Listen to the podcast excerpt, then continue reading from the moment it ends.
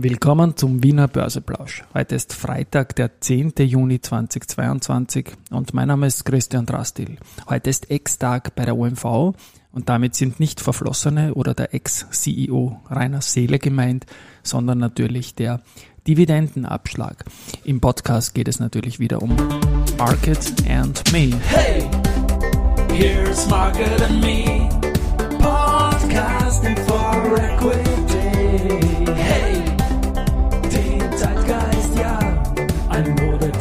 Ja, die Börse als Modethema und die Juni-Folgen des Wiener Börseplausch sind präsentiert von Wiener Berger und dem WSS Aktien Österreich Fonds.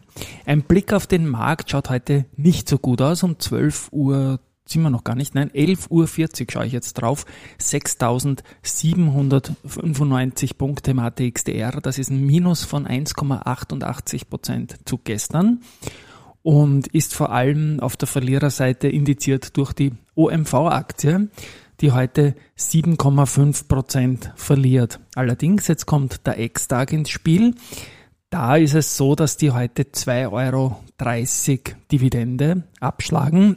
Davon muss der Anleger zwar 27,5 Prozent Kapitalertragssteuer zahlen, aber die 2,30 sind im Kurs einmal weg und die machen mehr als die Hälfte von dem Kursrutsch heute aus. Aber es ist auch nach der Dividende ein Kursrutsch heute gegeben.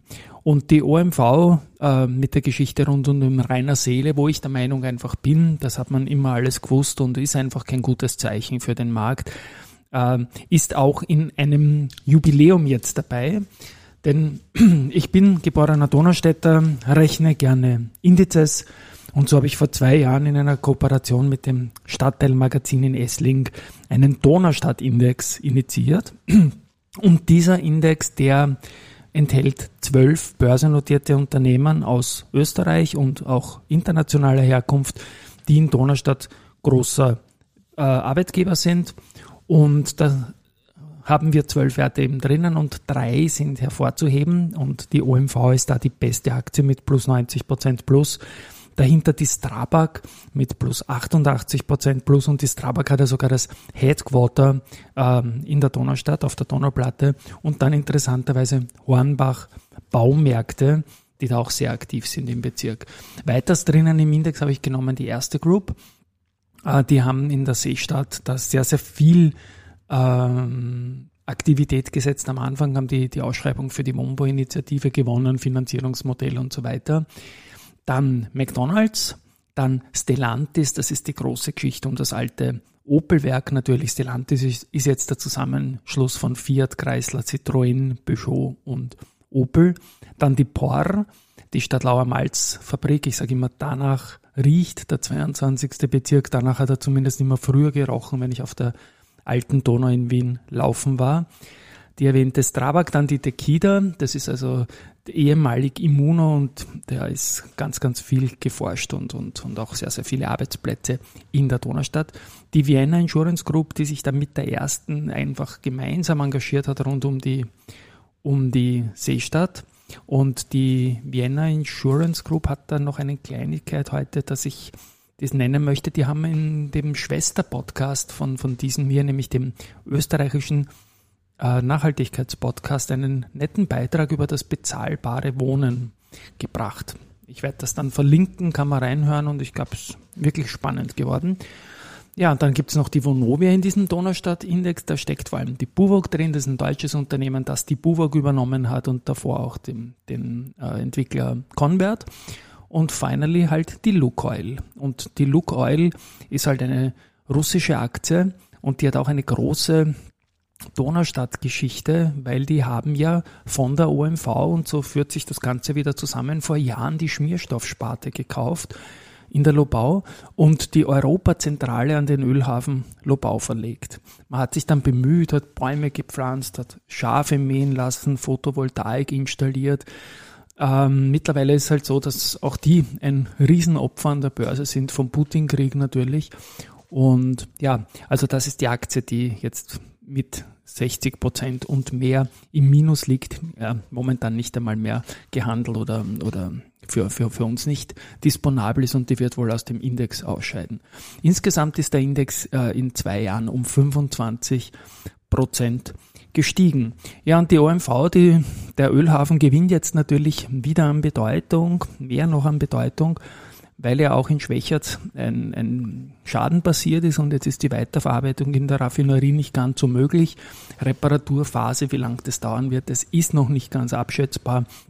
Und äh, in einem neuen Versorgungssystem ist sicherlich auch der Ölhafen ein wesentliches Signal. Ja, also Donaustadt schaue ich mir immer an, 25 Prozent plus ist, glaube ich, eine, eine witzige Detailsache und meines Wissens nach gibt es keinen Bezirksindex auf der ganzen Welt und deswegen musste man halt für den Heimatbezirk einen machen. Und der Bezirksvorsteher, ich kenne ihn, den Ernst Nevrivi, der ist ja in die Medien gekommen mit seinem Häuselsager und ich habe da jetzt auch eine neue Interpretation. Hören wir nochmal ganz kurz rein. Die ganzen anderen Häuseln da draußen beleidigt wird und beschuldigt wird. Ich glaube, ich habe es jetzt verstanden. Er wird also für die ganzen anderen Häuseln draußen beleidigt und beschuldigt, weil er gilt ja als einer, der, wie es böse Stimmen sagen, den Bezirk zu betoniert oder böse Stimmen wie Stimmen sagen einfach.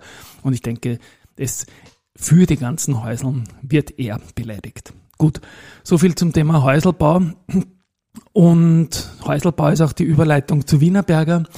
Die haben den Brick Award jetzt bereits zum zehnten Mal vergeben.